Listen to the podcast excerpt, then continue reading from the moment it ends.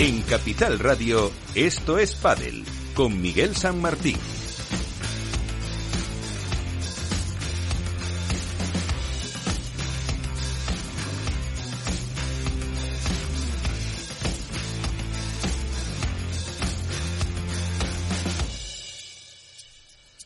Muy buenas, ¿qué tal? Aquí para estamos todos para pasar un rato entretenido en el mundo del pádel con la resaca que ha dejado el campeonato de España con eh, muy muy muy poco público en las eh, gradas. Hablaremos de cómo viene el eh, el Open de Valencia que se va a disputar en la Fonteta de World Padel Tour, también de la dimisión de Ale Galán al frente de la eh, PPA, de la Asociación de Jugadores Profesionales de Padel, y también nos acercaremos a Adidas. Hablaremos con José Luis Sicre, con su director general, con su CEO, para que nos cuente cómo ha evolucionado la marca en 10 años, y también tendremos uno de los jugadores, con Alex Ruiz, debatiremos eh, cómo está siendo la temporada con Juan Tello, y también analizaremos en este mercado cómo el sector del pádel crecerá hasta alcanzar los 6.000 millones de euros en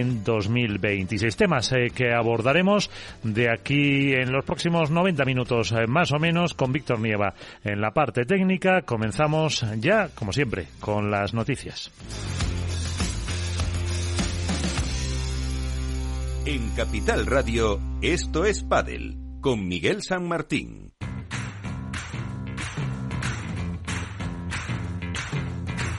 Así viene la actualidad con Contrapared Iván Hernández, ¿qué tal? Eh, muy buenas. Eh, vamos eh, a contar las noticias. ¿Qué tal? Hola, muy buenas noches, Miguel. ¿Qué tal? ¿Todo bien? Pues, ¿por dónde empezamos? Bueno, yo creo que es obligado lo que has comentado tú en el inicio, en la presentación del programa, comenzar con el Campeonato de España de Padel 2023, que se ha celebrado en Torrent, en Valencia, con, vamos a nombrar solo deportivamente a los campeones. Javi Rico fue profeta en su tierra, en Valencia, junto con su compañero Jairo Bautista de Málaga, que vencieron a las cabezas de serie número 2, Íñigo Jofre y Diego Gil, en 6-3, 7-5 proclamándose campeones de España de pádel. En categoría femenina, pues de nuevo una pareja que está calando muy muy mucho eh, eh, en, la afición del pádel, eh, la pareja más joven en proclamarse campeona de España, nada más y nada menos que Andrea Austero, 16 años, y Alejandra Alonso, 17, vencieron a Arancha Soriano y Sandra Berber por 4-6, 6-2, 6-0. Creo que es la consolidación de Andrea Austero y Alejandra Alonso como pareja revelación de, este año en el pádel femenino. Y bueno, hay que decir obviamente que las gradas estaban vacías, que pocos pros o jugadores de alto ranking acudieron a, a, esta cita de la Federación Española de Pádel y creo que todo el éxito que tuvo los campeonatos de España pasados en el Wizzing y en otras localidades otros años, creo que el declive que está teniendo este campeonato, quizá por el exceso de torneos o por la falta de no sé, de, no sé cómo decirlo, de motivación de los jugadores o de la federación hacia los jugadores, está dejando caer un gran torneo y, y bueno, veremos a ver cómo, cómo soluciona esto la Federación Española.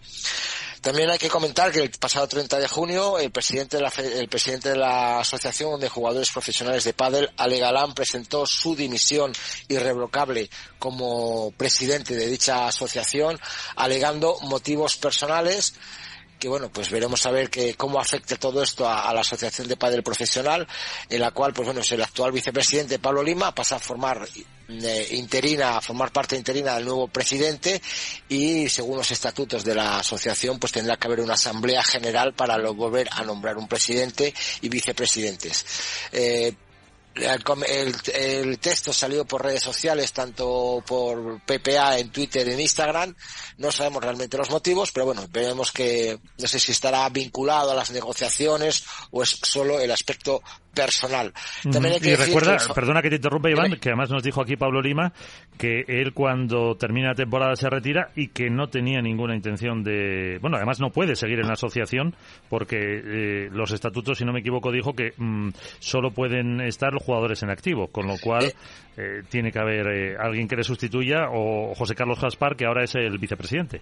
Efectivamente, tendremos que ver cómo, cómo evoluciona todo eso, porque yo en una entrevista también publicada eh, de Fernando Velasteguín le pregunté que si iba a seguir vinculado a la PPA y él dijo que no, que estaría al lado porque no puede, pero que siempre estaría dispuesto a aportar o ayudar a la asociación en aspecto de asesoramiento o de preguntas o lo que por, por donde podían ir, que todos los exjugadores más o menos estarían vinculados como asesores o como ayuda. Otra cosa ya, pues eh, la típica historia de Lisandro Borges, que saca todas las semanas que se debe de comer un chile y se le pica la boca y lo primero que hace es escupir eh, improperios y palabras eh, malas contra Pablo Lima, Fernando Velasteguín, Ale Galán, pero bueno, no dice nada que será caído el torneo famoso suyo de América versus Europa de agosto eh, dice que por cuestiones técnicas, bueno, por cuestiones técnicas un torneo no se retrasa siete meses o seis meses, porque iba a ser en agosto y lo ha retrasado para enero del 2024, donde supuestamente las malas lenguas dicen que quiere aprovechar que la mayoría de los jugadores argentinos están de vacaciones allí para poderlo realizar con la mayoría de los eh, jugadores top. Pero veremos a ver, se le ha caído su torneo y también, por supuesto, se le ha caído del circuito World Padel Tour. Me alegra mucho comentar que estamos ya en Valencia y la vuelta de Pablo Lijó al circuito World del Tour y nada más y nada menos que ha entrado en cuadro gracias a la mano de, Garrido, de Javi Garrido, pues que bueno, ante la baja de Lucas Campaño lo ha llamado al Canario y que están jugando, está jugando su primer torneo World del Tour después de la dura sanción recibida de 12 torneos. Hay que decir de Valencia que va a ser el segundo torneo consecutivo de World del Tour en el que va a ser retransmitido íntegramente por su aplicación World Padel Tour TV. Es una buena noticia para el mundo del pádel, para los aficionados y insisto, el pádel es el único deporte que puede llegar a retransmitir entre 14 y 16 horas diarias de pádel, que pocos deportes lo hacen y eso es algo que hay que agradecer al trabajo de World Padel Tour. Y lo último que me gustaría comentar es el Premier Padel. Eh, sabemos que ahora el mes de julio tenemos Italia y tenemos Premier me encantaría que alguien de Premier Padel o algún jugador nos informara del por qué se han ampliado los plazos de inscripción de estos dos torneos en dos días para que determinados jugadores les diera plazo a inscribirse con la consecuencia que es eh, modificar la, lista de inscritos y modificar que gente que podía estar en cuadro pues ahora pase a previa. Me encantaría tener información de ello y si alguien la sabe pues que, nos lo comente. Si no me equivoco, Chiqui Cepero ha sido muy activo en redes contra bueno, de ahí viene, de viene la información, ha habido fotografías, ha habido todo y bueno, pues habría que saber tirar un poquito del hilo a ver si llama llama ahora a Álvaro que seguro que entra y nos dice algo. Pues eh, lo contaremos. Pues enseguida empezamos el debate, pero antes eh, nos eh, quedamos con la entrevista que grababa yo con motivo ah, del décimo aniversario de Adidas a Alex Ruiz.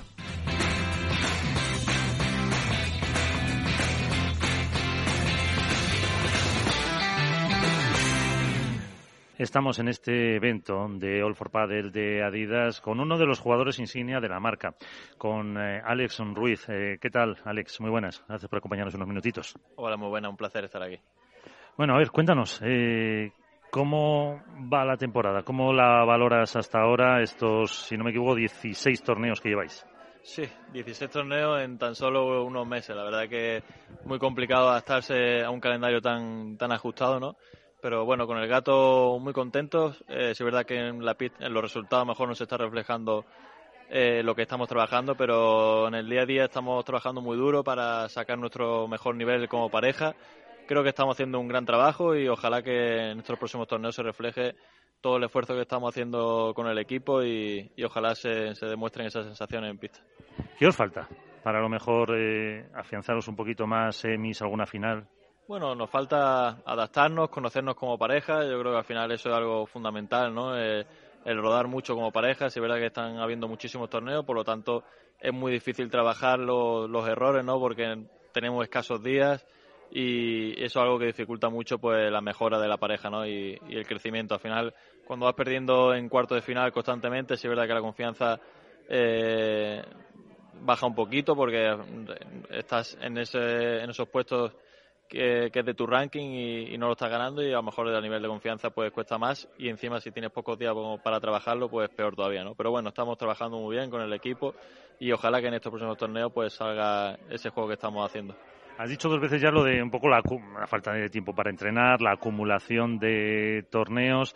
Eh, pues el otro día, bueno, todos los jugadores que lesionados, eh, la final de chicas el otro día, pues tres ya con vendas. Eh, es duro esta temporada viniendo de otra en la que también fue, fue larga para el tema de la preparación física sobre todo. Sin duda, si un año es duro, imagínate dos seguidos. Eh, es algo bastante duro. Se está reflejando, como bien han dicho, en todos los jugadores. ¿no? Yo creo que no hay un, partido que, haya un jugador vendado. Y bueno, es algo, como te he dicho, no muy complicado porque eh, ya no es para, por el espectáculo y, por el padre, ¿no? ya es nosotros mismos a nivel de salud. Creo que estamos sufriendo muchísimo por, por eso mismo, ¿no? porque no tenemos margen de, de recuperación, no tenemos margen para descansar, para sentarnos, para estar en casa unos días y eso es algo muy difícil que, y que un deportista necesita, ¿no? Al final nosotros necesitamos descansar como, como entrenar, o sea, el mismo, la misma cantidad de horas de entreno necesitamos de descanso, entonces si eso no lo tenemos por la complicación del, de los calendarios, pues es algo difícil, pero bueno, al final somos profesionales, eh, estamos haciendo lo mejor que podamos, lo mejor que podemos, estamos yendo a todos los torneos a full, que eso es muy difícil, y a todos los torneos a full, y intentando ganar todos los partidos y dando el mayor espectáculo para todas esas personas que han comprado su entrada, que se vayan con un buen recuerdo de todos los jugadores profesionales y del circuito. Eso está claro porque además la gente está, está respondiendo, pero ahora quizás un poco es el, el deseo de que ya, viendo lo que queda de aquí hasta final de año, que es otro, otra barbaridad prácticamente, pues otro tanto, ¿no? Si son al final, bueno, Premier, eh, bueno, cuando presentaron el de Madrid hablé con Ciaz y parece que no van a meter más porque le habéis pedido que ya con, con lo que hay no, hay no hay fechas o suficiente. Pero eso, esperanza de que se normalice un poco el calendario el año que viene eh, y, y, también es verdad que se pueda tener una pretensión temporada que este año habéis tenido más corta que nunca. Se espera que al final pues se pueda llegar a un buen acuerdo. Bueno, la pretemporada yo, em, de manera particular y de mi forma de pensar, creo que fue bastante buena. El tiempo que, fue, que creo que fue un mes escaso, creo que es bueno porque al final si hace una pretemporada muy larga, si, si es verdad que para nosotros nos pesa mucho porque lo que nosotros queremos es competir, ¿no? Pero bueno, ojalá que se estabilice un poco lo que has dicho, ¿no? Que el calendario sea más ajustado, que tengamos a lo mejor la misma cantidad de pruebas, pero que sí es verdad que podamos perdernos más pruebas, que es lo que no, no, está, no nos están dejando ahora mismo, ¿no? Porque tenemos que jugar absolutamente todo. ¿Y cómo ves eh, la, el ranking? ¿Cómo ves esa eh, explosión que ni ellos esperaban de Arturo y de Agus? Eh, los superpibes, tu compañero de Nadida sale que ha echado de menos a Juan, evidentemente, que parece que vuelve en el Premier de Roma. ¿Cómo estás viendo un poco? ¿Te sorprendió también estos resultados que han conseguido Agus y Arturo? No, no me sorprendió para nada porque son dos grandísimos profesionales, son dos grandísimas personas que están trabajando muchísimo y muy duro. Conozco a ambos de bastante cercano y Arturo en particular es, bastante amigo y sé todo lo que da cada día para, llegar a conseguir su objetivo y a mí la verdad que no me sorprendió para nada. Sí, verdad que me sorprendió en las pistas lentas que están jugando a un nivel impresionante, pero que pelearan por el número uno la verdad que no me sorprende porque, como te he dicho, no son dos jugadores increíble. Eh, son dos Cristiano Ronaldo, son dos, son dos Leonel Messi. Entonces. Si no te mojas ni con el Madrid ni con el Barça. Aunque soy más del Madrid, lógicamente, pero. No, pero sí es verdad que son dos jugadores y dos personas impresionantes y les deseo absolutamente lo mejor, aunque cuando jueguen conmigo les deseo que pierdan, ¿no? Pero sí es verdad que no me ha sorprendido porque eh, ya se le iba a venir que van a congeniar muy bien y que van a, tener un juego muy, muy explosivo. Eh, ¿Es un poco similar al vuestro? El, el juegos que, que, hacen. sí, pero vamos, un juego así más rápido, más agresivo, más eh, de, de pegada que, que podíais tener vosotros. Sí, la verdad que por envergadura, ¿no? Por, por explosividad, sí es verdad que tenemos unas pequeñas semejanzas con la pareja de Tapia Coello ellos la están llevando muchísimo mejor que nosotros, pero bueno, nosotros trabajando, estamos trabajando para, para que se refleje en su pista, como te dije antes. Sí es verdad que ahora mismo no se está dando, a lo mejor con resultados, pero tenemos muchos momentos muy buenos como pareja que, que a lo mejor no se ven tanto, pero porque se camuflan un poco los errores ¿no? y demás. Pero sí, sí, por supuesto que vemos muchísimo a Tapia Coello porque, como te he dicho, somos dos jugadores muy agresivos como, como están haciendo ellos en su nivel y ojalá poder llegar más cerca del nivel de ellos. Y la última, em, ¿qué objetivos habéis puesto? Habéis hablado algo de aquí a final de, temporada. Eh, doy por supuesto que seguís, porque esto también es un baile que nos vuelven loco eh, cada, cada semana todos los cambios. Vosotros parece que estáis asentados y que, que aguantáis esta final de temporada con algún objetivo, con el torneo de Málaga quizás eh, en mente o al final da igual, el que sea. No, no, hombre, Málaga para mí está súper señalado en el calendario. Eh, yo con el gato estoy súper contento. Eh, creo que estamos a un 60% de, la, de nuestra capacidad como pareja. Por lo tanto, somos dos jugadores muy ambiciosos. Eh, no nos ponemos como tal eh, escalas, pero sí verdad que contra más arriba estemos, muchísimo mejor, ¿no? Contra la más torneo podamos ganar, pues muy felices, ¿no? Yo creo que es algo fundamental para cada deportista, para cada jugador, eh, el intentar mirar hacia arriba y no hacia abajo, ¿no? Pues Ale Ruiz, muchísimas gracias. Nada, muchísimas gracias a vosotros, un placer. Capital Radio, la genuina radio económica. Siente la economía. De la mano de Alejandro Mazón y el equipo de Cuídate Deluxe, llega el chico del chándal a El Balance para ayudarnos a estar en forma y mejorar nuestro bienestar general. Los miércoles a las ocho y media de la tarde en El Balance. Capital Radio.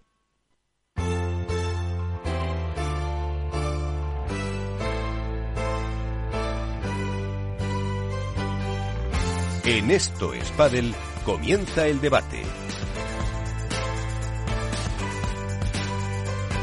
Pues ya lo saben, los miércoles para ponerse en forma, aunque aquí no hace falta porque están más que en plena forma física.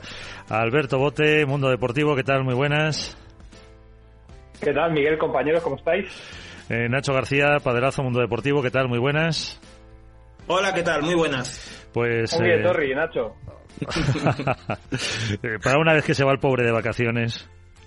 Además de verdad. Eso es. Bueno, eh, muchos temas eh, para hablar, algo de lo que planteaba también Ale Ruiz eh, sobre la sobrecarga, las lesiones, la cantidad de gente que jugaba el último torneo, eh, pues eh, vendados, con problemas físicos. Pero antes, me gustaría que hicierais un apunte sobre el primer tema que te trataba Iván en las noticias, que era el campeonato de España y esas gradas que, la verdad, después de los que vivimos unos cuantos, los dos que hubo en el eh, Within Center, aunque el segundo, bueno, con, con, el problema de las chicas, con muy buena afluencia de público, el primero de ellos incluso en plena pandemia, eh, que pena ver eh, lo de Torrent, porque es que casi no había ni familiares eh, viendo a los eh, propios jugadores.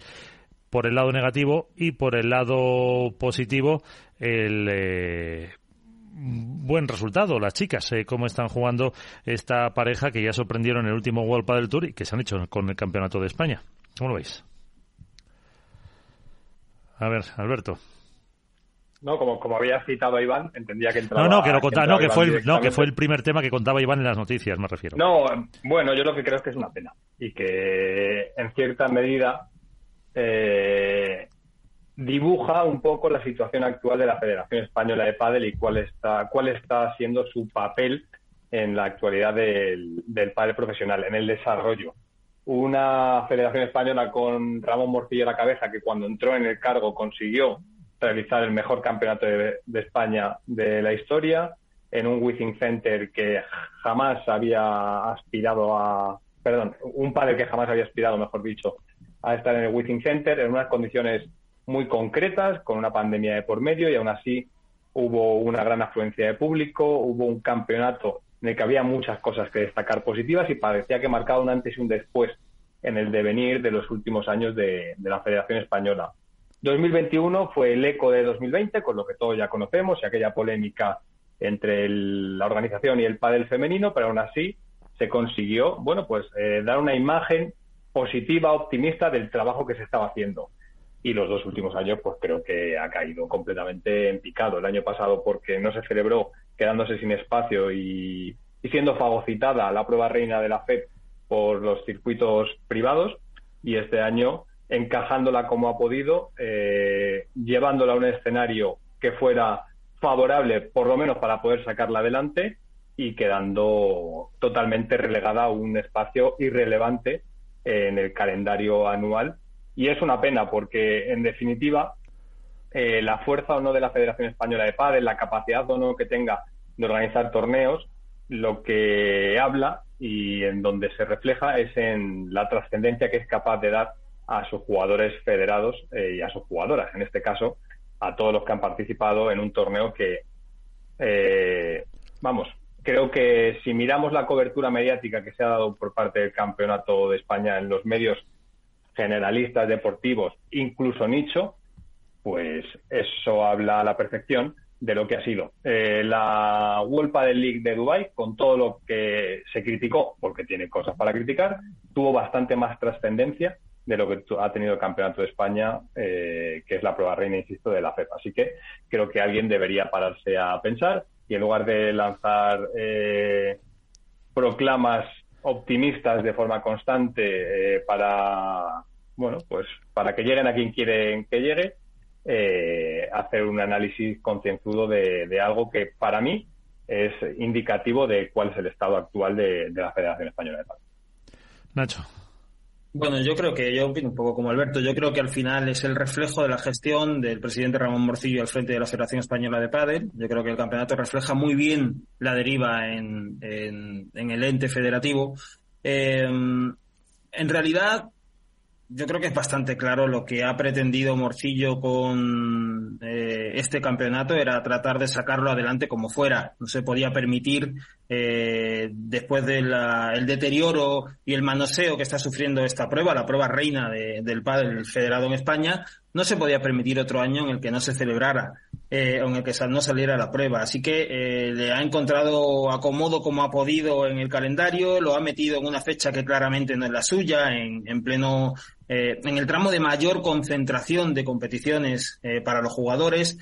Eh, a mí me da pena porque el Ayuntamiento de Torrent ha hecho un gran esfuerzo y la Federación de Padel de la Comunidad Valenciana es una, es una federación que destaca porque tiene una enorme capacidad logística, hace muy bien las cosas, tiene una gran capacidad de organización de sus competiciones y me da pena porque todo esto viene mal parido desde el principio. Eh, al final, después de, después de 2020, de ese arranque de legislatura con ese eh, con esa edición del campeonato en el Wizzing. Eh, recordemos que allí tuvimos a un tal Paquito Navarro eh, y Juan Martín como ganadores y a Alejandra Salazar y a Ariana Sánchez que no son no son nada. Y todo el elenco de estrellas de este deporte participó en, la prueba. Yo creo si no recuerdo mal la ausencia más destacada en chicos fue la de Juan Lebrón y en chicas creo que prácticamente estuvieron todas. Marrero Martita Ortega Bea Lucía todas. Todas, eh, de, aquello, aquello fue poco a poco eh, desplomándose. Y hay que decirlo así, se pueden buscar todas las justificaciones que se quieran, pero al final son imputables a la propia gestión de la Federación Española. El episodio con las jugadoras eh, en el que plantaron a la prueba por un caso de discriminación. Eh, el año pasado que no se llegó a celebrar la prueba, la federación utilizó, trató de utilizar como excusa o como cortina de humo el hecho de que había una prueba Premier que solapaba la fecha y puso este campeonato en enero de este, de este mismo año. No se ha celebrado y no han dado ni una sola explicación. Eh, ahora aparece en, junio y, y, de aquella manera con los, cruzando los dedos para que la prueba medio saliera no se merece la Campeonato de España un, trato como el que está teniendo. Y yo sé que hay, es muy tentador pensar que es que, bueno, es la situación del pádel, con ese pulso entre los circuitos, con esa sobrecarga del calendario. A mí me gustaría recordar que el presidente Morcillo, además de presidente de la Federación Española de Pádel, es miembro, por lo menos a día de hoy, de la Junta Directiva de la Federación Internacional de Pádel. Que digo yo, que digo yo, que algo, algo de peso debe tener en el organismo internacional. Si no lo tiene, si no lo tiene, igual era para que se replanteara su posición en el ente. Aunque claro, ya sabemos que en el caso del presidente Morcillo, replantearse abandonar un sillón es algo que es bastante complicado. En cualquier caso, lo que sí tengo, lo que sí tengo claro es que el Campeonato de España es una prueba que necesita, eh, como decía Luis Aragonés, una sentada de todos, eh, pensar exactamente qué, quiere ser, qué va a ser. Eh, probablemente no pueda competir con Premier o con World del Tour o con lo que sea que haya el año que viene, que esa es otra, eh, pero sí, sí requiere saber hacia dónde quiere ir esta prueba, porque si es una prueba en la que vamos a poder eh, ver competir a jóvenes talentos, a emergentes talentos, como hemos visto en esta edición, merece un tratamiento acorde a ello, como decía Alberto Bote, y no que pase en medio de, tapadillo. Así que bueno, yo creo que es un poco lo que decía, el reflejo de la deriva en la que está sumergida la Federación Española de Padel en manos del presidente Ramón Bostillo. Alberto, digo, perdón, Álvaro, Iván. Buenas, chicos, ¿qué tal? Ah, bueno, no te he presentado. A Álvaro López, padre No pasa nada, no pasa nada, Miguel. Eh, bueno, a ver, yo un poco... Eh, Álvaro siempre. Siempre, siempre. Yo un poco mm, recabando todo lo que habéis comentado, a ver, a mí obviamente es, es una competición que me, me, da pena en lo que ha quedado, por lo menos tanto el año pasado, bueno, el año pasado no porque no se celebró, el, el último cuando hubo ese problema con las jugadoras como este año. Eh, creo que es una competición que en el pasado ha tenido eh, una gran imagen, que creo que lógicamente es la competición por excelencia eh, a nivel nacional, de una de las federaciones, si no te digo la más importante del mundo, eh, una de las más importantes del mundo, entonces que un campeonato de España absoluto eh, quede a este nivel y otras pruebas como un campeonato de España de menores o incluso otras eh, también de la, de la Federación Española tengan incluso más visibilidad que esta, a mí la verdad que me da, me da pena. Es verdad que la Federación Valenciana ha hecho muchos esfuerzos a nivel de organización, que como dice Nacho, eh, organiza muy bien los torneos y demás. Pero bueno, eh, yo el hecho de que se hayan caído tantos cabezas de serie y que la prueba eh, haya tenido tan poca repercusión, eh, creo que no le hace nada bien al padre, ni a la federación, ni a los propios jugadores.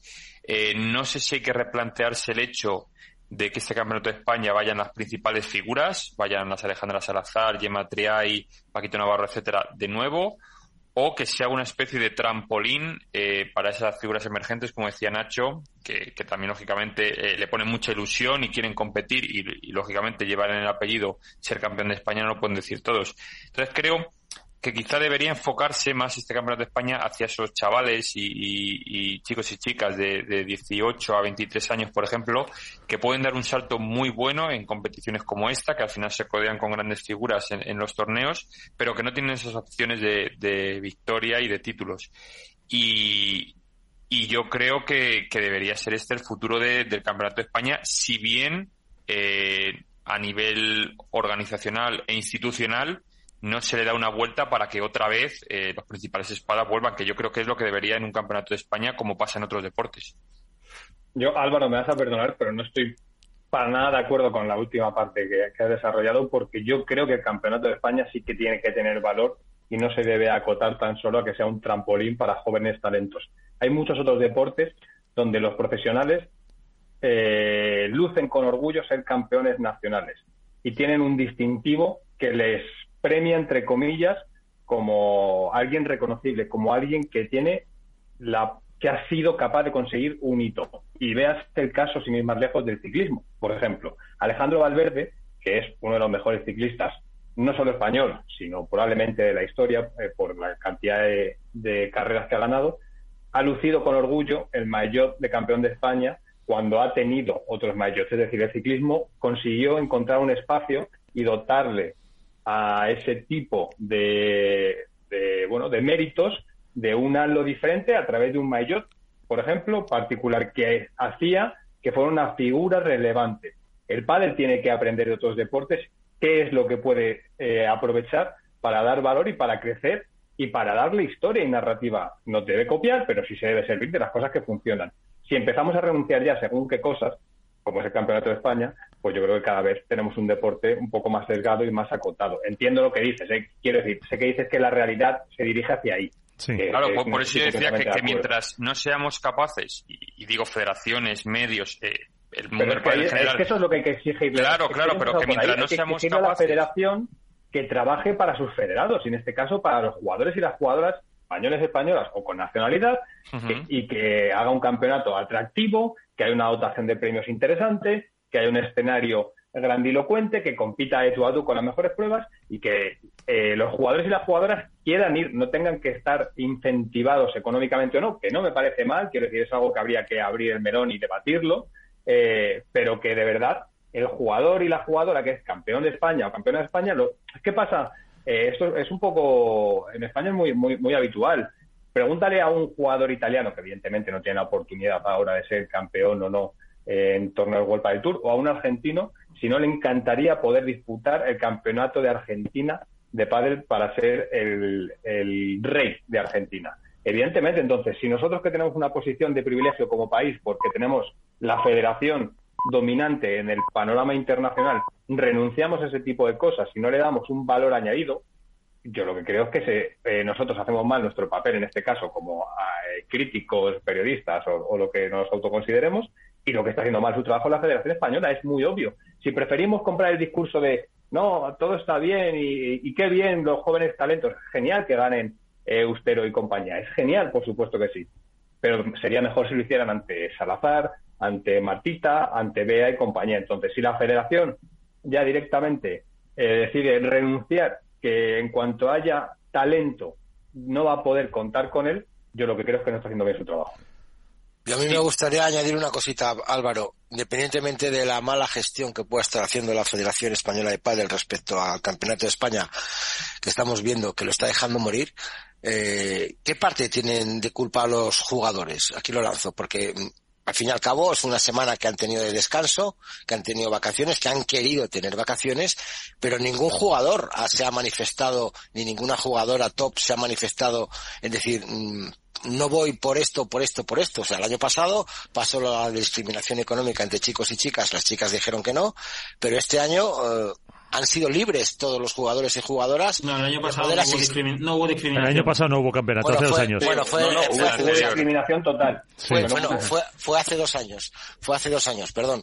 Pero este año han sido libres de poder ir y ninguno se ha manifestado públicamente decir, pues no voy porque no me gusta la condición económica, no voy porque no me gusta el evento, no voy porque no me gusta... Hombre, Iván, este, este, año tienen, este año tienen la excusa fácil. Entre comillas, ya, sí, es una excusa fácil. sobrecarga de... cansancio, ¿no? Si no han ido a torneos de World del Tour por cansancio o por lesiones o por lo que sea, cuanto menos van a ir a un campeonato de España en el que están viendo que cada vez lo que dices tú se está devaluando a nivel de premios, oh, a nivel de visibilidad y de todo. Sí, pero también es, verdad que no sé... Pero ahí apelo yo a Alberto, que qué jugador no quiere llevarse, como dice, el maillot rojo de campeón de España. Ya, pero hay que darle las condiciones, hay que, eh, las condiciones para que eso sea eh, un valor en sí mismo, atractivo para los jugadores. Si tú colocas esta prueba en el tramo de más concentración de competiciones, sabiendo que los jugadores, los eh, eh top 25 están renunciando a competir en los Open 500, en los antiguos Challenger, por sobrecarga de torneos, envías un mensaje además reduciendo la cuantía de premios, que ya no es que sea en sí mismo una cuestión capital, pero es importante porque al final de 60.000 euros de, de, las anteriores ediciones lo pasas a 50.000. Eh, le quitas exposición pública al no tener negociado con ninguna televisión la retransmisión de, del torneo. Todos esos son mensajes que envías que al final los jugadores acaban diciendo, bueno, eh, me voy a jugar con los chetos y con los ticretones a Dubai, eh, efectivamente, y me interesa más, me interesa más, me desgasto menos, percibo más dinero que me permite luego, nos lo contaba Manu Martín eh, hace, hace poco en el programa, nos decía, pues desde el punto de vista eh, del deportista profesional, del descanso, etcétera, pues no es recomendable ese tipo de vuelo en Dubai. Desde el punto de vista económico, les permite ir financiando los gastos, que son muchos, que tienen durante todo el año, de psicólogo, de preparador físico, etcétera, etcétera, etcétera. al final, evidentemente, si desde la federación no se hace eh, atractivo el campeonato, si no son los primeros en poner las condiciones para que sea así, no le exijamos a los jugadores que saquen la bandera y digan, no, no, yo voy a jugar, porque además no son los top. Es que resulta que en previa hemos tenido un aluvión de VO, de incomparecencia de jugadores, tremendo también, insólito, anómalo en la prueba. Pero sin ir más lejos y para, y para dejar un poco claro lo que decía al principio, si ya no es una cuestión solamente de, este campeonato, hemos tenido el campeonato de España de veteranos hace, hace unas semanas, muy poquita. Creo que había siete parejas en el cuadro femenino. Una prueba como el campeonato de España de veteranos. España es una potencia en, en, en veteranos. Tiene mucha gente, muchos deportistas veteranos, senior, que, juegan a este deporte en España. Y resulta que, al campeonato de España, pues han ido los que han ido. Y se le ha tratado como se le ha tratado. Sin más ni menos. Por cierto, de todos los que fueron al europeo senior del este, solo un jugador de toda la selección ha disputado el campeonato de España veterano, que es otra cosa que habría que mirar también. Pero lo que, a lo que voy que es una cuestión más de gestión. Y una cuestión más, primero, de decir qué debe ser este campeonato, cómo debe ser el campeonato y a partir de ahí hacerle el hueco, el espacio y darle las condiciones para que lo sea. Y luego, a partir de ahí, le pedimos a los jugadores compromiso, sentimiento patriótico y todo lo que queramos. pero lo primero tiene que ser lo anterior. Y eso es lo que no se está dando. Podemos poner un, eh, no sé, una nota de optimismo para terminar. Eh, con un calendario el año que viene. no, con un calendario más eh, racional el año que viene, ¿se puede revivir como la película Este muerto está muy vivo o no? Sí se puede, pero, pero perdona, se puede, se puede. yo he leído alguna entrevista del presidente Morcillo, digo he leído porque no tiene a bien de momento tenerla con nosotros, en la que habla del Campeonato de España y dice que, que espera, confía, anhela, sueña con que el día de mañana las competiciones nacionales tengan hueco en el calendario de la, de la Federación Internacional y de los distintos circuitos que haya.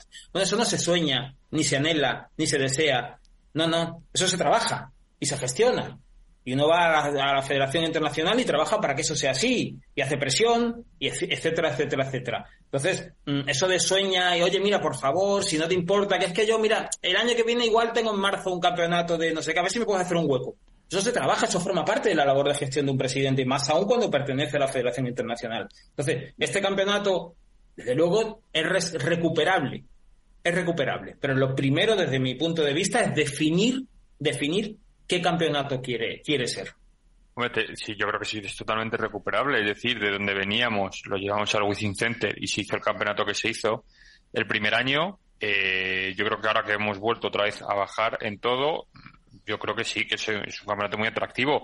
Eh, máxime teniendo en cuenta que constantemente estamos viendo eh, jugadores y jugadoras que salen. Ahora, eh, hace poco fueron Juan, Lu, Juan Luesbri y Edu Alonso. Ahora han sido Andrea Austero y, Alejandra también, Alejandra Alonso. Entonces, eh, creo que, a ver, lógicamente son jugadores que van saliendo, que le van dando importancia a lo que es el pádel español y que creo que son un atractivo muy bueno para el año que viene, que estarán todavía más formados y que saldrán nuevos jugadores. Entonces yo creo que sí, que más allá de esa gestión que haya que hacer a nivel de la Federación Española, en la Federación Internacional y con las autonómicas, eh, yo creo que sí que es un, es un torneo que, a ver, tiene muchos atractivos. Otra cosa es, eh, claro, cómo, cómo movemos ese torneo, porque a día de hoy es verdad que ha bajado el nivel de premios, ha bajado en visibilidad, eh, poca gente lo ha ido a ver a las gradas, entonces bueno, hay que, hay que trabajarlo, pero, pero yo creo que sí que tiene alicientes para poder seguir. Está diciendo Nacho.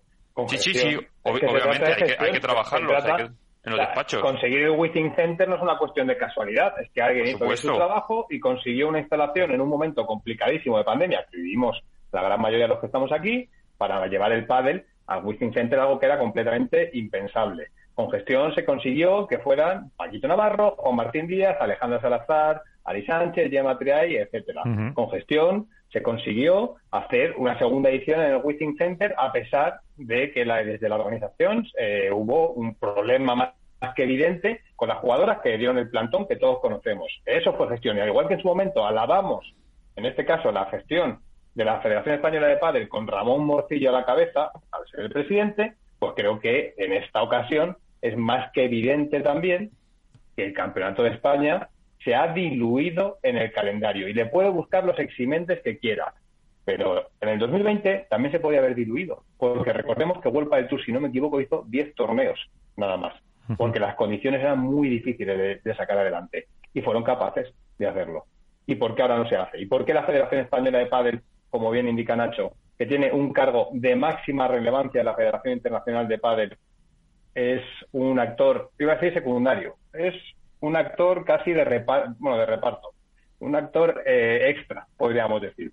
Es que eso también es la realidad. Entonces, no es una cuestión de apuntar contra Ramón Morcillo o no y eh, pasar facturas pendientes o no. Es una cuestión de que la gestión de Ramón Morcillo en este caso, o de la Federación Española de Padel en su totalidad en estos cuatro años, hay una cara, pero hay una cara B. Y hay un punto de ruptura que es evidente desde hace un año y medio, y es que la Federación Española de Padel tiene menos peso en el panorama internacional tiene menos capacidad de gestión y tiene menos relevancia que lo tenía hace dos años.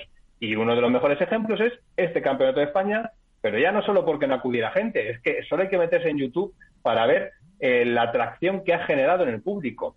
Si apenas llegan a las 10.000 visualizaciones los vídeos, hay uno que llega a las 15.000, 16.000, creo que es la final, el resto no llegan a las 10.000 visualizaciones, de verdad. Entonces, joder, eh, estar congratulándose de lo bien que se ha hecho cuando no es verdad, yo lo que creo es que deberían eh, hacer una profunda reflexión sobre qué se ha hecho mal, porque hay algo que se ha hecho mal. Hay gente muy, muy válida trabajando en la Federación Española de Padel, seguro que tiene ideas magníficas para hacer una edición mejor el año que viene. Pero si siguen por esta vía, el Campeonato de España de Padel será seguro una prueba de tercer o de cuarto nivel, porque el pádel sigue creciendo, que es que es algo que yo no sé si la Federación Española de Padel son conscientes. El pádel sigue creciendo fuera y sigue siendo atractivo y cada vez va a haber más competiciones privadas, más exhibiciones, más chitas y más panthers eh, de turno, porque eso va a seguir pasando y querer acotarlo es de, tener, vamos, no sé, la mira muy, muy corta. Lo que hay que hacer es, si tú tienes más herramientas para poder desarrollar un producto mejor, lo que hay que hacer es gestionar, trabajar, buscar inversión, tener capacidad de seducción para los protagonistas. De lo contrario, pues pasa lo que pasa. Pues veremos a ver al final lo que sucede y si se le puede buscar un encaje y se puede revivir al muerto, eh, porque realmente mm, ahora no ha dado ninguna demostración, ningún signo vital importante. Cambiamos de tema, que enseguida recibimos a, más invitados. Eh, aspecto profesional, vamos a decir, Golpa del Tour, eh, con la prueba de Valencia y con la dimisión, que contaba también Iván en las noticias, de Alejandro Galán como presidente de la Asociación eh, de Jugadores Profesionales. Eh, Lima queda ahora presidente, es temporal, eh, José Carlos Gaspar, eh, vicepresidente. Mm, ¿Alguien apunta algo de los motivos o simplemente eh, a lo mejor pues bastante tiene con todo el tema de los torneos, etcétera, etcétera?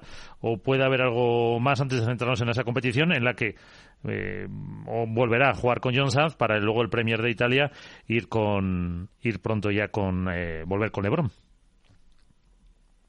¿Sabéis? Eh? Yo creo que hay que hacer caso a Alejandro Galán. Yo creo que a lo mejor la presión que está teniendo ahora mismo en el tema más bien deportivo y aspecto físico, igual está quitando demasiado tiempo en aspectos eh, ejecutivos, por decirlo de alguna manera, de la PPA o que está o, se ha querido meter o lo han querido meter dentro de las negociaciones que parece ser que no están metidos pero igual pues tiene que estar comentando buscando información o intentando negociar lo mejor para la PPA de cara al próximo circuito del año que viene o circuitos del año que viene, no sabemos lo que va a ser. Y yo creo que a lo mejor se quiere centrar un poquito en el aspecto deportivo, eh, terminar bien con, con John Sanz, eh, ahora en este torneo de Valencia, luego volver con toda la fuerza del mundo con, con Juan Lebrón y a lo mejor no, no tenemos por qué no creer a Alejandro Galán de que son aspectos personales y, yo quiero pensar también que a lo mejor aspectos deportivos de estar más centrado, de que no le quite tiempo y no sé, el papel de Pablo Lima pues ahora está claro que es de interinidad absoluta respecto a su presidencia. Podemos decir que no que no caiga esto como como que estoy dando un zasca, ¿no? La mala temporada que está teniendo Pablo Lima a lo mejor le permite tener más tiempo a, a dedicar a la PPA no quiero que, se entienda así, ¿no? Pero oye... Eh, bueno, a lo mejor con Silingo dan la sorpresa ahora.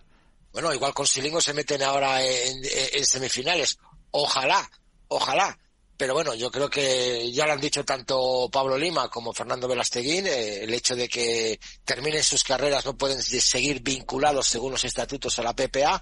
Otra cosa es que sí que sigan como asesores o sí que estén pendientes de la evolución del padre y que puedan formar parte pues de un comité asesor o algo de esto. Pero veremos a ver. Yo quiero creer, quiero creer a Alejandro Galán de que es por aspectos deportivos y por aspectos personales. Hombre, yo creo que, es más, me da la sensación eh, que es por desgaste. Es decir, eh, yo no sé si ahora lo que le interesa lógicamente a la Galán es, centrarse en la competición y no sé si esto es un modo de, distraerle que creo que no le, no le viene nada bien. Eh, tampoco sé, lógicamente, el tiempo que le quita a Galán la, la, asociación de cara a su día a día y a su preparación. Pero bueno, yo creo que es un paso al lado, eh, no sé si definitivo, porque siendo el jugador que es y estando en el ranking en el que está, no te digo que a lo mejor vuelva a ser presidente, pero sí que pueda estar otra vez en, la parte alta de la, de la asociación. Pero vamos, yo creo que es más por un tema de desgaste personal, de, focalizarse en lo que se tiene que focalizar, que es en recuperar un poco esa temporada en la que no ha terminado de brillar con, con Lebron. Y, y bueno, veremos a ver ahora Lima si, si termina o no termina. Eh, si hay votaciones, quién sale elegido de nuevo. Eh, pero vamos, yo creo, fíjate, por un lado, a mí no me, no me descuadra tampoco que sea un exjugador el que esté al frente de la asociación, porque al final yo creo que no tendría tantos intereses eh, cruzados eh, si es un exjugador, por ejemplo, llámese un, un Gaby Reca, eh, por poner un ejemplo así rápido, que, que estuviera como presidente, porque al final no está tan no está tan metido de lleno en la competición y creo que podría hacer una labor así de tercera Pero para eso tendría que cambiar los estatutos. Claro, lógicamente, lógicamente. Pero yo lo vería incluso más lógico que un propio jugador que esté dentro. Sí, sí, efectivamente. Nacho. A mí, a mí me parece que la dimisión de Alejandro Galán eh, se produce en el peor momento posible. También tengo que decir que creo que es eh, coherente o va en concordancia con eh, la forma en la que se ha manejado en la presidencia desde que accedió a ella en octubre de 2021. en todo este tiempo, yo, yo soy consciente y entiendo perfectamente eh, el desgaste enorme que ha sufrido la figura de Alejandro Galán en este tiempo, en estos casi dos años. Entró como el yerno ideal para cualquiera y para muchos sale casi como un apestado, señalado como el que ha encabezado la guerra contra Golpa del Tour y la rebelión contra el circuito de Dam. Eh, es verdad que se le han cobrado muchas facturas, muchas de ellas que no eran, que no eran, no le, no eran imputables solo a él. Recordemos que con Galán entraron seis directivos más y en todo este tiempo la imagen, la peor, el que peor eh, imagen ha tenido, con el que más, que, más girones de imagen se ha dejado en el camino ha sido Alejandro Galán. Eh, yo eso lo puedo, lo puedo entender, pero irte de esta manera sin dar una explicación no es razonable. Y sobre todo, irte, irte de esta forma en este momento en el que dos empresas están en conversaciones, han anunciado un principio de acuerdo para algo que todavía no se ha materializado, o por lo menos no se ha comunicado en sí, en el que se supone además que la asociación de jugadores deberá tener un papel relevante, estamos a expensas de saber cuál será, en el que además está la Federación Internacional de Pádel con el turno en la mano, como en la carnicería, esperando la vez para poder sentarse también a la mesa de, negociación. Eh, no creo que sea el mejor momento en el que, para que Alejandro Galán, para que la asociación se quede sin, sin su cabeza visible.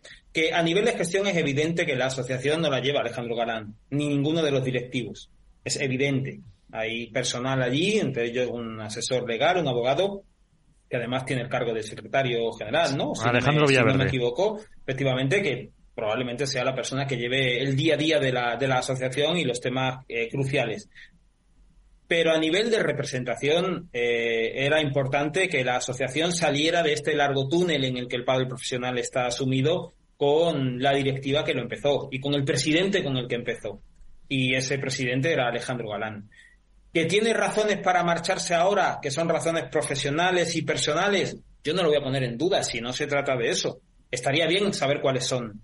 Y lo mínimo, lo mínimo hubiera sido que el propio Alejandro Galán hubiera ofrecido esas explicaciones para entender realmente hasta qué nivel de desgaste eh, ha estado sometido para tomar la decisión de irse ahora. En cualquier caso, insisto, yo creo que es la peor noticia posible eh, ahora vienen circuitos eh, de Premier. Ahora estamos viendo a las jugadoras eh, sometidas a la presión de World del Tour para que no jueguen el circuito de, de, Premier. Veremos si los jugadores tienen respuesta ante eso, porque ya han vivido esa situación. tenemos que ver también que hay jugadores con el contrato nuevo firmado de World del Tour que están teniendo, digamos, dificultades para poder ir a jugar esas pruebas de Premier.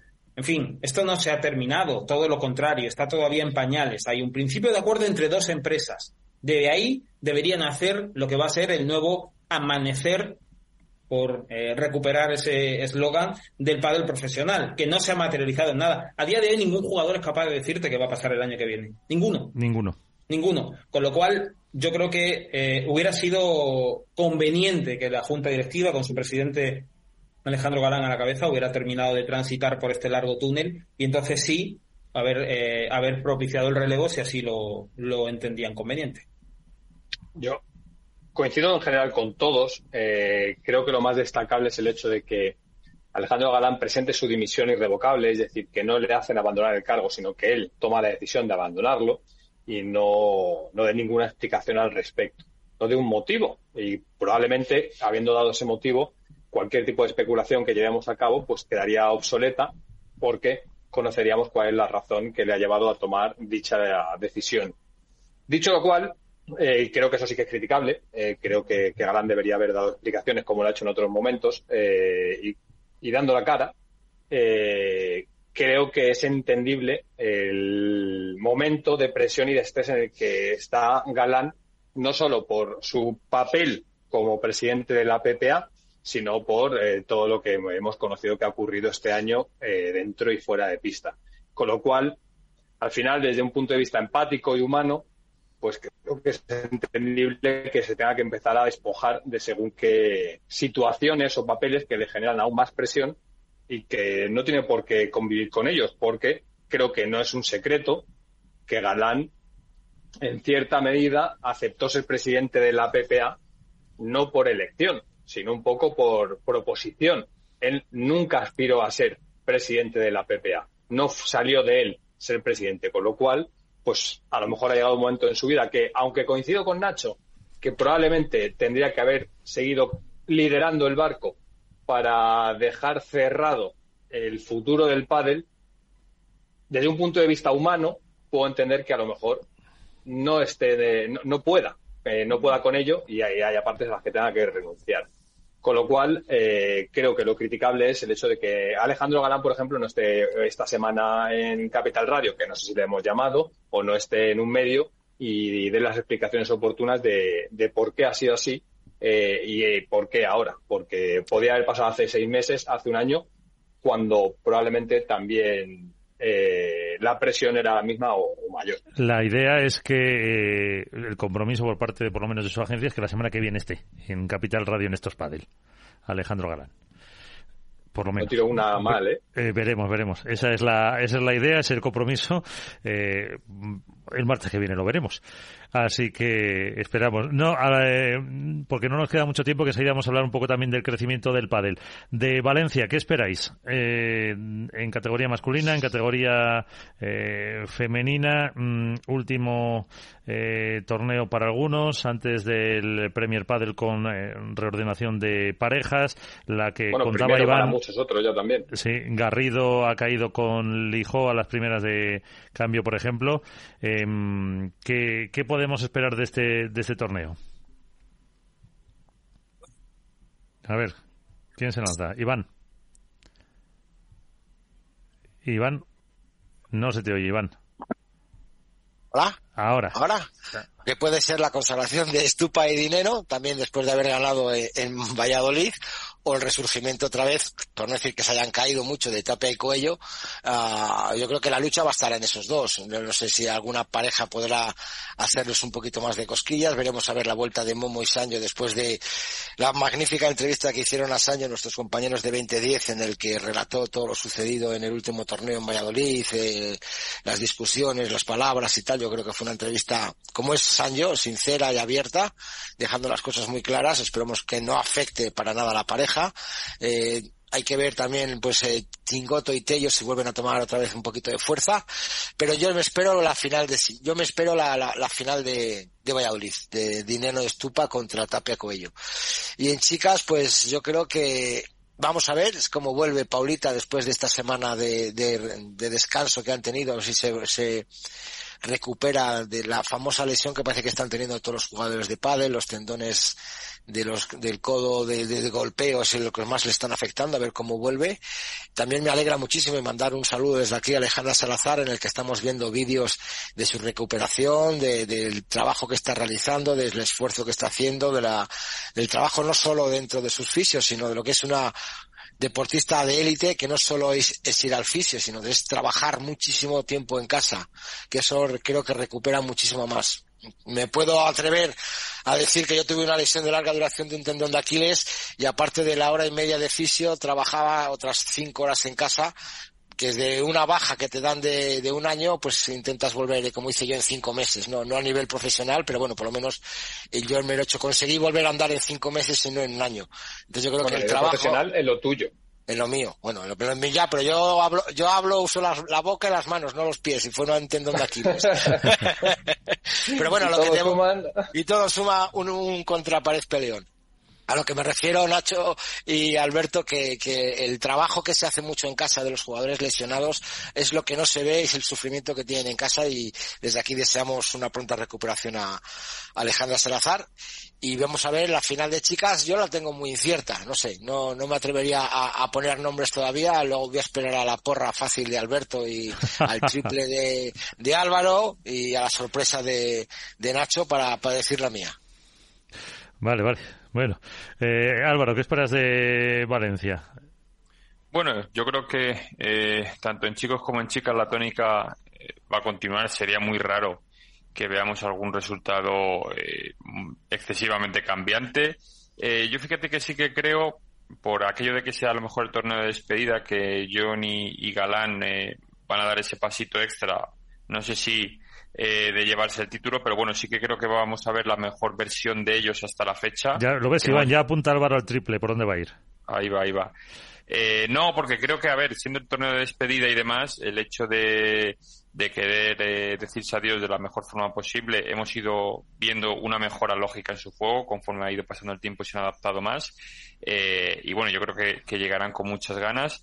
Y bueno, en chicas, pues supongo que, que más de lo mismo. Ari y Paula entiendo que se tirarán prácticamente todo el torneo sin sufrir en exceso, como, como está ocurriendo en las últimas pruebas.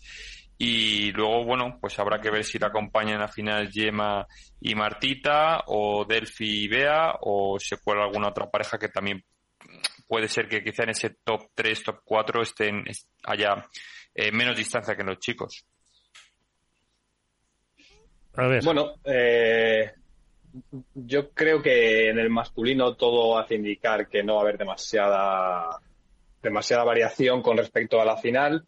Hay dos parejas muy marcadas liderando el circuito Volpa del Tour. Coello Tapia cuando están y los superpibes cuando no están o cuando empiezan a estar también. Porque creo que puede que Valladolid, hay que ver la continuidad que tiene, puede ser un punto de ruptura para los argentinos si empiezan a creerse que haber roto ese techo de cristal, no esa barrera que tenían ante Tapia y Coello, eh, les puede hacer revertir un, una situación que parecía, bueno, que, llamaba a ser un, un, monopolio.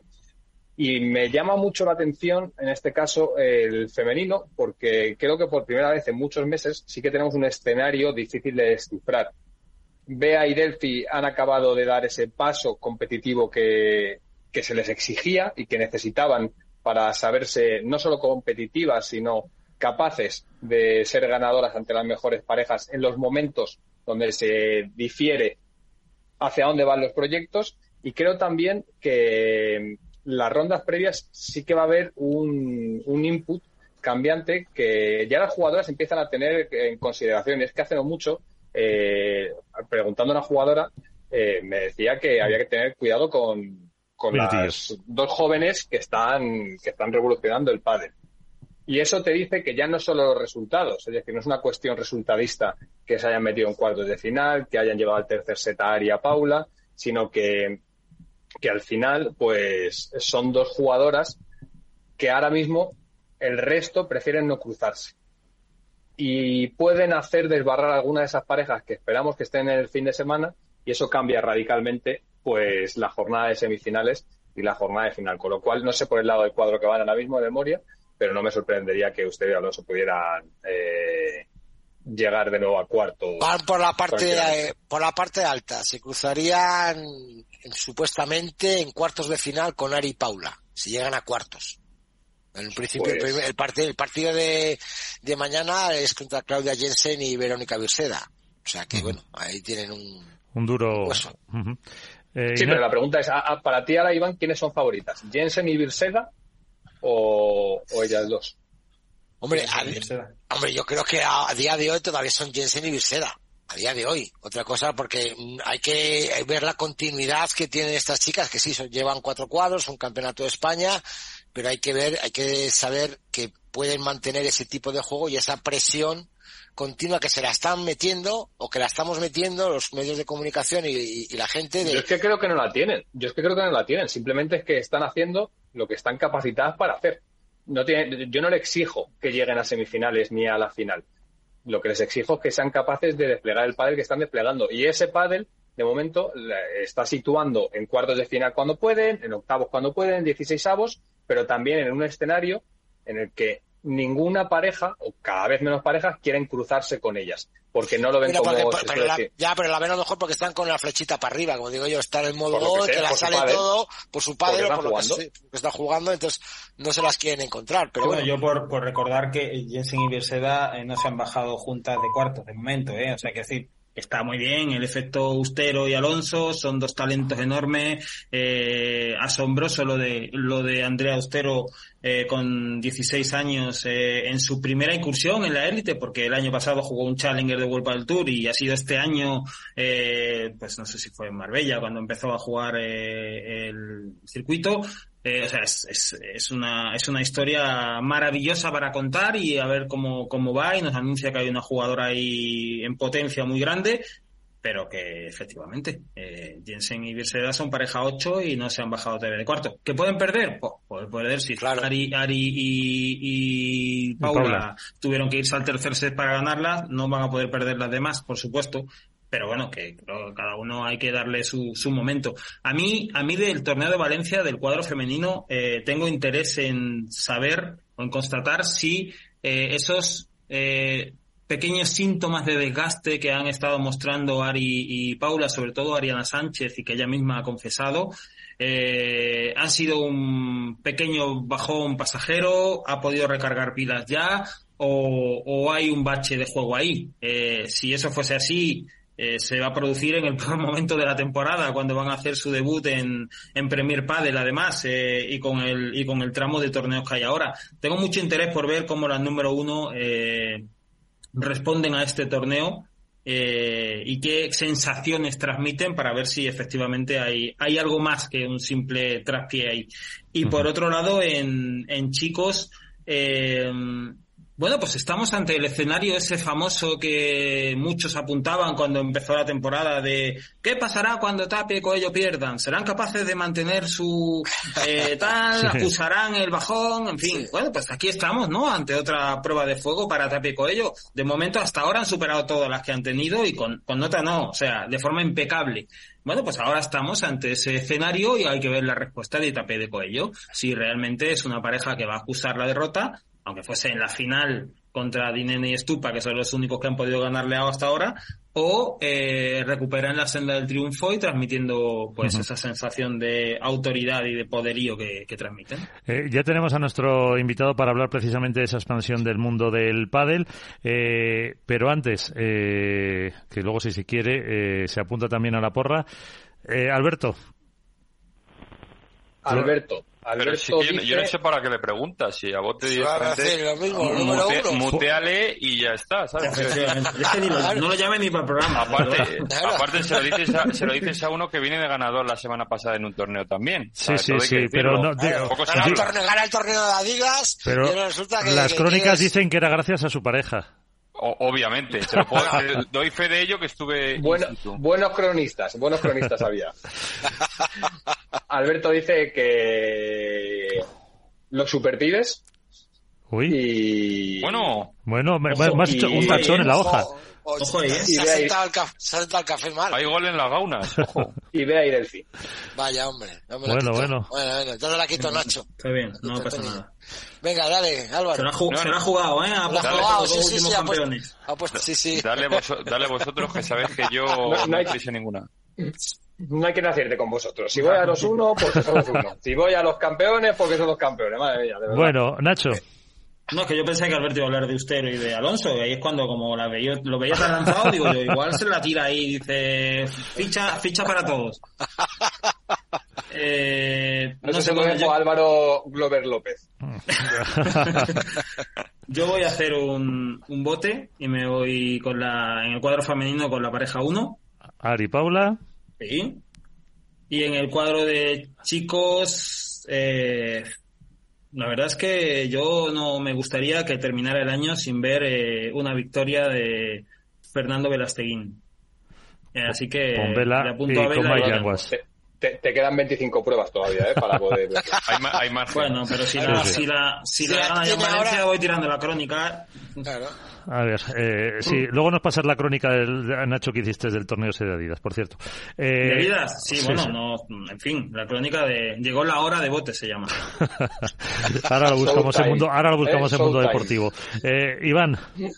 A ver, yo mira, voy a esperar, ojalá tenga el primer torneo también de Gemma y Marti Ortega. Y en chicos, eh, yo creo que me voy a hacer un triple también, me voy a hacer un Alberto Bote. Y no voy a ir ni a por Coello ni a por nada, me voy a ir a por Paquito y Chingoto. Paquito. A ver si Paquito reedita su primer título profesional en Valencia. Bueno, pues eh, yo ya que insistís, me habéis dejado, pues es que Álvaro no lo va a decir, a Arturo y Tapia. Y en chicas, eh, pues, pues, pues, pues, vamos a apostar en este caso, pues, eh, pues no lo sé por quién decidirme. Hay, pocas, ¿eh? Por eso, no, iba a hacer un poco diferente. no, iba a hacer un poco diferente y igual se le quito a Álvaro que suele apostar por las gemelas. Hace bien, muy bien. Ojo, que viene el Showtime NBA. Rana, rana no lo bote, rana no lo. Eh, eh, rana. Rana no lo bote. dale, dale Crack, crack, crack. Ahí está. Yo en chicas voy a apostar por gente de la casa y vamos a apostar por Tamara Icar de Virginia Riera. Sí. Y en chicos por Alex Ruiz y Juan Tello. Muy bien. Ahí lo eh, dejo. Ahí está. Y, y nuestro siguiente invitado, Pablo Carro, el CEO de Playtonic. ¿Qué tal? Eh, ¿Cómo estás, Pablo? ¿Cómo lo ves? ¿Cómo estáis? ¿Te, animas también pues a, ver favoritos a Valencia no? Sensible. estas apuestas son un poco sensible para nosotros porque tenemos mucho embajador en, en, todos los lados del cuadro. Entonces, como nos mojemos, eh, o como me moje yo, eh, seguro que recibo alguna llamada después. Eh, bueno, así es más divertido. Nada, lo dejamos, lo dejamos en, no sé, venga, vamos a apoyar a, a Estupe y a Dineno, que, que, además es el primer año que contamos con ellos como embajadores y y a ver si tienen suerte en este torneo también. Perfecto, como ha apostado Alberto Bote. Bueno, que no estás para hacer eso, sino para hablar del Global Padel eh, Report 2023, en el que las cifras que dais en este monitor que hacéis con la consultora de Loite, pues es eh, realmente impresionantes. En el titular que ofrecíais decía que va a crecer hasta alcanzar los 6.000 millones de euros de valoración en 2026, eh, con un gran desarrollo en otros países que están apuntáis en fases iniciales iniciales, ¿no? Así como una, mm. como una conclusión. Sí, este es el titular. La verdad es que lo, lo más fácil es quedarse con, con ese dato, que no deja de ser una estimación eh, bien elaborada por el equipo de Deloitte y por el equipo de Playtomic, pero, pero sí, en, base a una serie de variables de, expectativas de crecimiento, pues estamos diciendo que el, el de esta industria, llegará a los 6.000 millones en 2026, que eso es pues una cifra bastante importante como, como industria, ¿no? Y sí, indicamos también que hay diferentes grados de evolución y de madurez en los mercados, que, que tenemos ahí la, esperanza de que Reino Unido, Alemania, Francia, Estados Unidos, eh, Asia, eh, Oriente Medio, etcétera, eh, despierten de verdad, que, que, de hecho están mostrando señales de que, de que eso está sucediendo y, en definitiva, pues que, que esto ya es global, ¿no? Que esto es un deporte que ya ya para todos es eh, un deporte que se considera global, no hay duda, y, hay una serie de, de, factores importantes como la parte de social, ¿no? todo el tema de, comunidad que se genera, eh, que, el, que el informe también destaca que son eh, son factores importantes de, eh, que van a que van a lograr que el, el panel llegue a ese nivel. eh, apuntáis que en 2022, el año pasado, se han construido más de 6.600 pistas de pádel en Europa, pero es que para esa proyección que hacéis hasta el 2026 eh, es eh, realmente pues impresionante el, el, porcentaje de crecimiento que va a tener. Mm. Sí, a ver, esto es, es muy difícil tener la cifra de, dentro de dos tres años ahora aquí pero hay formas de como te decía hay formas de, de estimarlo y de proyectarlo el crecimiento porque hay unos mercados que, que están en, fase de despegue se puede se puede ver cómo ha evolucionado y cómo ha crecido el pádel en los países en los que ya es maduro, pues como puede ser España, como puede ser Italia.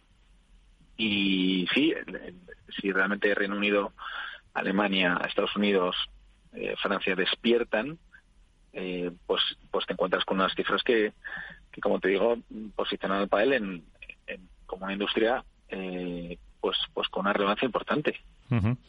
Alberto Bote, Mundo Deportivo, también recogía esta, esta noticia, este Global Report. Alberto. ¿Qué tal, Pablo? ¿Cómo estás? ¿Qué tal, Alberto? ¿Cómo estás?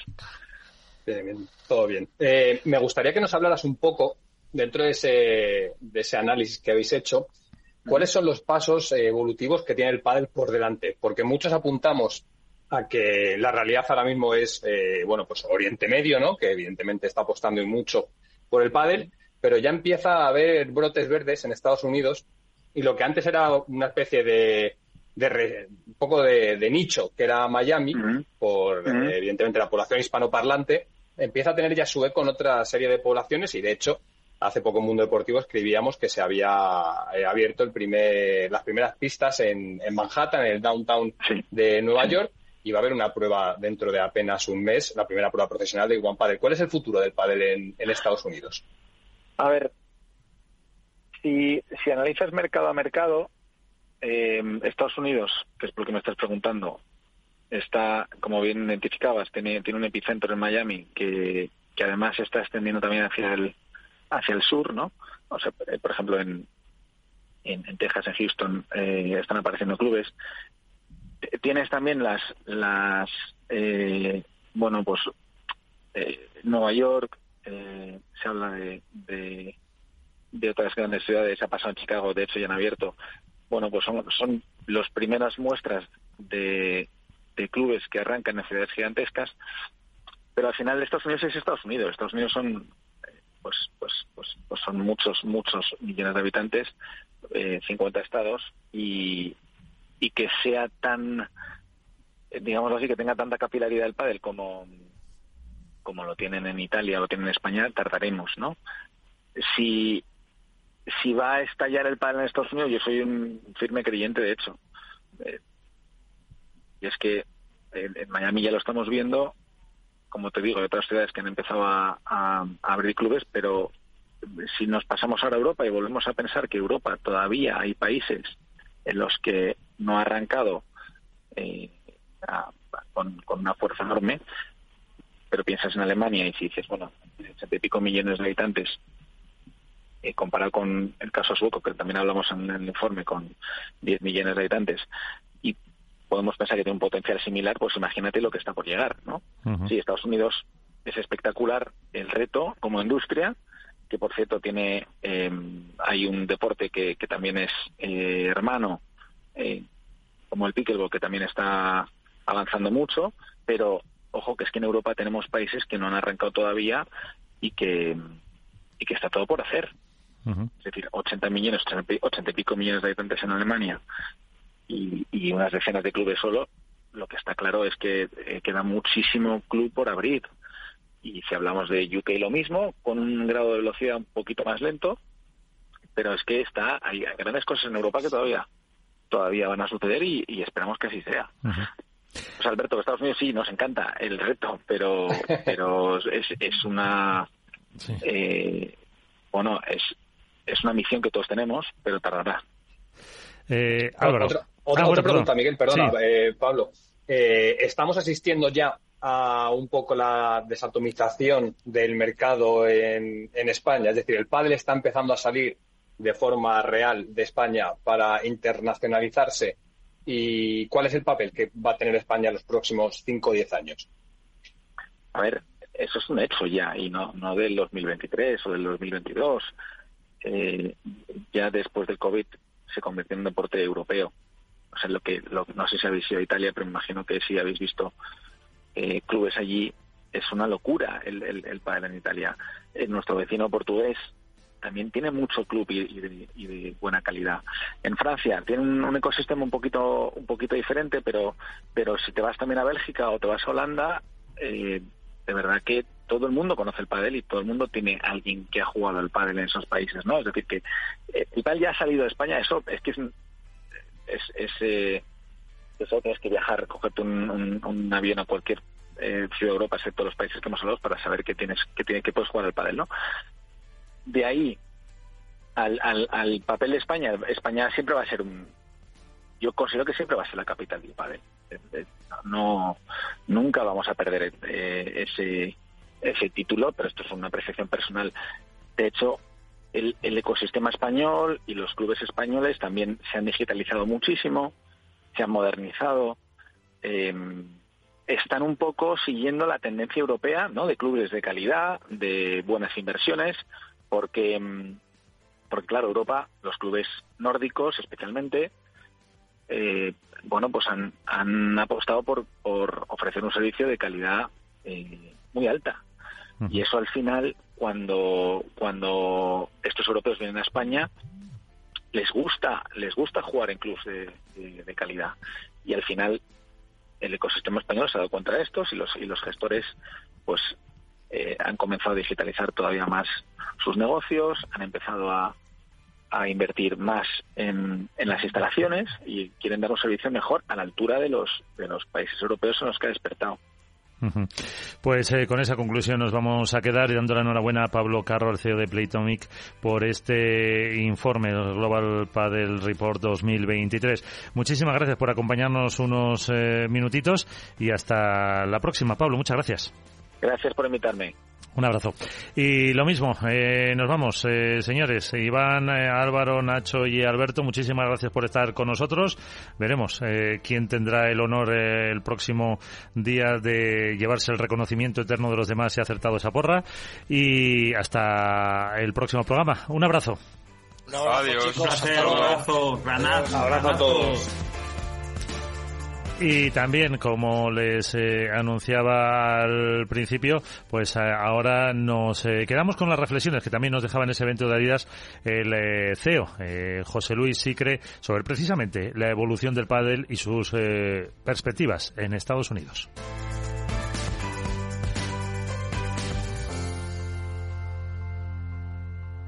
Turno ahora para hablar con José Luis Icre, él es el consejero delegado y fundador, cofundador de All for Paddle, que es la licenciataria a nivel mundial de la división de Paddle de Adidas, que mm, ¿hace cuántos años que se fundó, José Luis? Nosotros eh, formalizamos la licencia en 2012. Estamos operando con Adidas, somos licenciatarios de Adidas desde 2012 y el proyecto empezó a gestarse en 2000 finales de 2009, más o menos. Eh, ¿Esperaba la evolución que ha tenido el pádel, ha tenido el deporte estos años?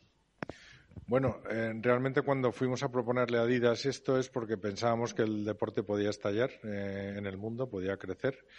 Y lo que ha ocurrido es que además la pandemia lo ha acelerado todavía más. Es decir, bueno, lo esperábamos, de alguna manera sí, lo esperábamos. Eh, a niveles de facturación, pues está viendo eh, año a año pues unos incrementos a doble dígito. Eh, se decía que el mercado español está maduro, Adidas hizo una apuesta por salir al exterior. Es ahora esa base, ¿qué mix tienen dentro de las cifras que se puede decir de lo que es España y el, y el exterior?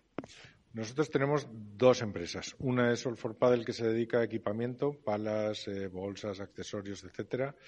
El mix que tenemos es más o menos 65% fuera de España, 35% en España. Y las pistas, el 99% las vendemos fuera de España.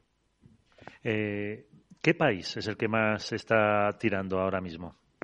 Ahora mismo en Europa, el país que más está creciendo es Italia eh, recientemente había sido Suecia. En Suecia ha habido un problema de sobreoferta, digamos que ha habido una saturación de ese mercado. Entonces, este año Suecia está, digamos, al ralentí. los países que están creciendo ahora mismo son Italia, Holanda, Bélgica, Dinamarca y está empezando a verse seriamente las, expectativas en Francia y Reino Unido. Eh, ¿Y qué país le gustaría estar? Que no está con una presencia, a lo mejor, mm, con todo el, la fuerza, con todo el poder que le gustaría. Estados Unidos. ¿Esa puede ser la, la gran apuesta para las próximas fechas o, es difícil entrar en ese, en ese mercado? Nosotros llevamos tratando de operar en Estados Unidos ya tres años, con una filial que tenemos ahí montada, pequeñita, y estamos básicamente explorando, haciendo contactos, tratando de crear red de distribuidores, eh, básicamente contactando con posibles operadores que pudieran estar interesados en, invertir en Padel. Y creemos que vamos a empezar a conseguir resultados muy positivos a partir de 2024 y es la apuesta fuerte de All for Padel, sin ninguna duda, es Estados Unidos. ¿Asia? Asia. Asia, decir, es un continente, claro. Que es lo mismo, que no es lo mismo Japón, que a lo mejor sí tiene más, que China, que es mm, no sé si decir el oscuro objeto de deseo para muchas, para muchas eh, marcas, otros eh, países del sudeste asiático. A ver, Asia, efectivamente, además, desde el punto de vista económico en general, es el gran motor del mundo ahora mismo, ¿no? Eh, nosotros tenemos representación en Japón, como bien dices, yo a China le llamo más que le llamo un agujero negro. Es decir, eh, pero básicamente porque es que es muy difícil entrar en China sin tener una serie de contactos, de relaciones, es, complicado entrar en China, ¿no? ¿Es el gran mercado? Bueno, yo prefiero eh, de momento Estados Unidos. Eh, creo que hay otros países de Asia muy interesantes. Estamos trabajando en, emerging markets, o sea, en todo lo que es el, el, Middle East, ¿no? Oriente Medio, está funcionando muy bien. No hay que olvidarse de que India puede ser un gran operador. En India se juega muchísimo al badminton. El badminton es un juego de raqueta, el padre es un juego de raqueta y es un país en explosión. Tenemos sitios como Corea del Sur, tenemos Indonesia, tenemos Filipinas. Es decir, Asia yo creo que es un gran mercado en el que tenemos que estar. Pero como está más fragmentado, yo si tengo que elegir y priorizar para mm, defender la cuenta de explotación de la empresa, creo que Estados Unidos, dentro de que es muy difícil, si aciertas en Estados Unidos, aciertas de una vez. Es decir, estás en, todo el país, un idioma, una moneda, una cultura muy similar, gasto en deporte. Entonces, sin ninguna duda, sería el siguiente paso y lo va a ser. Sin descartar, evidentemente, Asia, porque, porque ¿cómo vas a descartar Asia? Pero digamos que sí hay que priorizar Estados Unidos. en ese papel también de expansión, supongo que eh, for Padel mm, tiene la marca, la licenciataria de Adidas, eh, marca conocida en todo el mundo, que eso también es eh, pues una forma de entrar con, con una carta de presentación ya lo suficientemente importante. Adidas lo que nos otorga es, primero, credibilidad, porque cuando una marca como Adidas se vincula a un deporte, lo está haciendo creíble. Prestigio y calidad, cuando nosotros hacemos un producto con, el, con Adidas, es todo el mundo da por hecho que ese producto ha pasado todos los controles de calidad y que es un producto de primer nivel. Y luego, como bien dices, es, un, es, es tu mejor embajador. Es decir, tú puedes hablar casi con cualquier persona en cualquier país si tienes la tarjeta de visita diciendo que representas Adidas en un deporte. Entonces es un gran abre puertas. Por supuesto que lo utilizamos y por supuesto que nos ha permitido llegar a mercados a los que ni hubiéramos soñado llegar eh, si no tuviéramos esa marca. Y ese fue el principio de, esta combinación, de esta idea. Nosotros decíamos, ¿por qué el pádel no crece, no llega a otros mercados y lleva 40 años teniendo éxito en España? Y decíamos, le falta un sello de credibilidad, le falla, le falta poder conseguir el interés de ese inversor americano, canadiense, ruso, alemán, que tú le vas a contar que el padre es interesante y que debería gastarse dos millones de euros en un club y te va a decir, pero ¿qué es el pádel? ¿No? Todo esto le dices, con Adidas y te escucha. o sea, nuestro objetivo era que nos escuchen, ¿no? Y ha funcionado, sinceramente. El otro día estaba viendo, eh, esto es verdad, una, una serie eh, y, tenían que buscar al malo tal, y estaban jugando al pickleball en Estados Unidos. Era un capítulo de una serie. Eh, ¿Lo tienen en el punto de mira? Bueno, no solo lo tenemos en el punto de mira, sino que tenemos la licencia de Adidas para pickle también. Eh, es lo primero que nos va a hacer facturar en serio en Estados Unidos. Son ya 8 millones de jugadores. Es el deporte que más está, para que te hagas una idea, en España ahí no llega a 5 de pádel y ya hay 8 millones de jugadores de pickle. Luego, a nivel de negocio es, muy claro.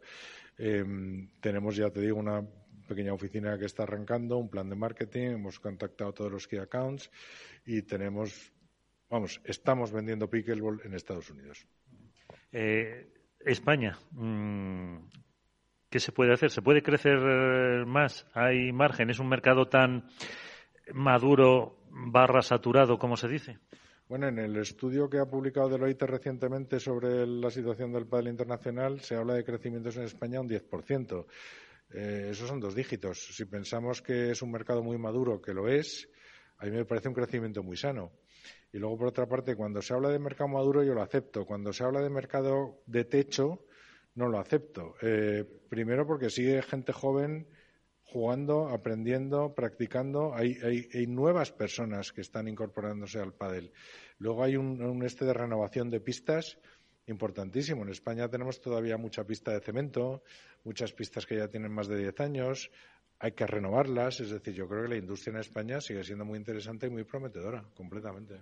Entonces, la mm, línea de negocio de pistas es una de las que también tiene más eh, potencial de, crecimiento, más que el equipamiento deportivo, me refiero palas, eh, bolas, eh, etc.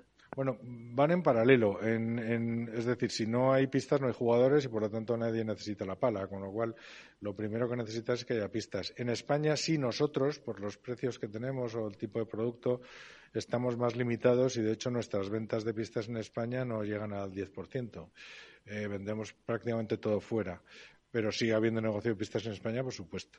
Y en cuanto a eh, lo que dices, yo es que creo que van en paralelo. O sea, nosotros llegamos a los mercados con un concepto de 360. Yo te propongo las pistas, te consigo entrenadores si los necesitas, te proveo del material para tu tienda, o sea, vamos con esa visión eh, global y en la idea de buscarle soluciones al inversor. El inversor lo que quiere es alquilar sus pistas y ganar dinero, no complicarse la vida. Entonces nosotros vamos con todo, le ofrecemos todo, con un altísimo nivel de calidad, con una atención al cliente yo creo que es sinceramente pues de las mejores y así es como nos estamos acercando a los mercados.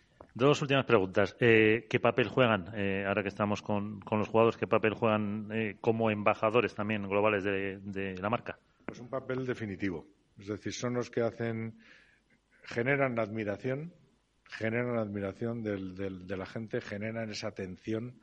La gente no va a ver un partido de pádel porque juegue con esta pala o con la otra. La gente va a jugar a Ale o a Paquito o a o a, los buenos, ¿no? Entonces yo creo que son muy importantes a la hora de generar atención y difusión al deporte y con respecto al producto son los que le dan credibilidad.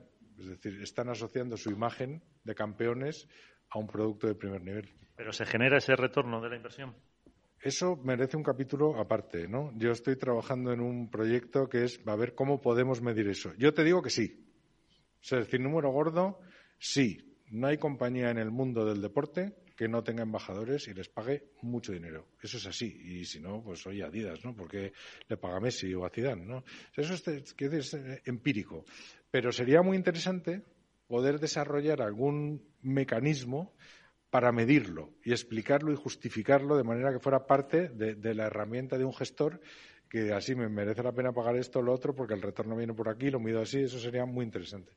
Y la última, em, ¿qué hay de esa nueva línea que van a sacar de All for Paddle? Bueno, eso es algo en lo que estamos trabajando. Eh, estamos trabajando además totalmente en línea con, con Adidas, que abraza el proyecto, básicamente porque lo que quiere es que sus partners sean partners sólidos y partners fuertes y no quiere limitar nuestro crecimiento. Nosotros daremos más información sobre esa línea. Hoy me gustaría centrarme en que es nuestro décimo aniversario de All for Paddle. este camino lo hemos hecho con Adidas y me parece que hoy debemos centrarnos en eso. Pero vamos, tenemos pensado hablar con más detalle de eso y el único mensaje que quiero lanzar es que esto que estamos haciendo está totalmente acordado 100% con Adidas. Pues José Luis Sique, CEO de All for Paddle, la licenciatura de Adidas a nivel mundial. Gracias, felicidades y enhorabuena. Muchas gracias a ti por tu interés.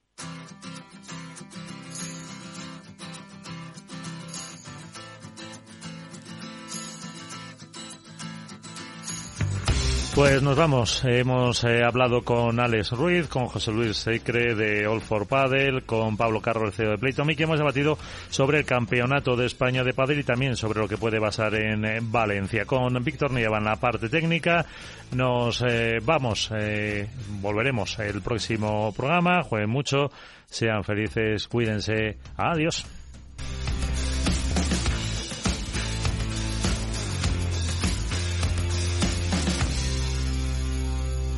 Esto es Padel con Miguel San Martín. ¿Sabes cuál es el mejor dial para escuchar Capital Radio?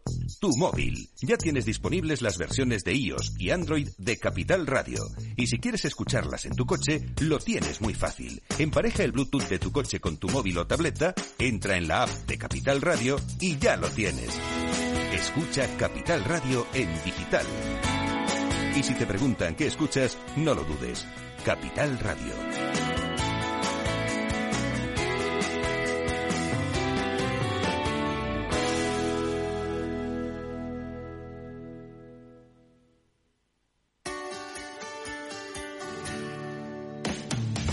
¿Te imaginas un programa de radio donde el talento es protagonista? Lo tienes en Capital Radio. Humanos en la Oficina, el programa más humano y divertido creado por el galardonado speaker internacional Miguel Ángel Pérez Laguna, todos los viernes a la una de la tarde.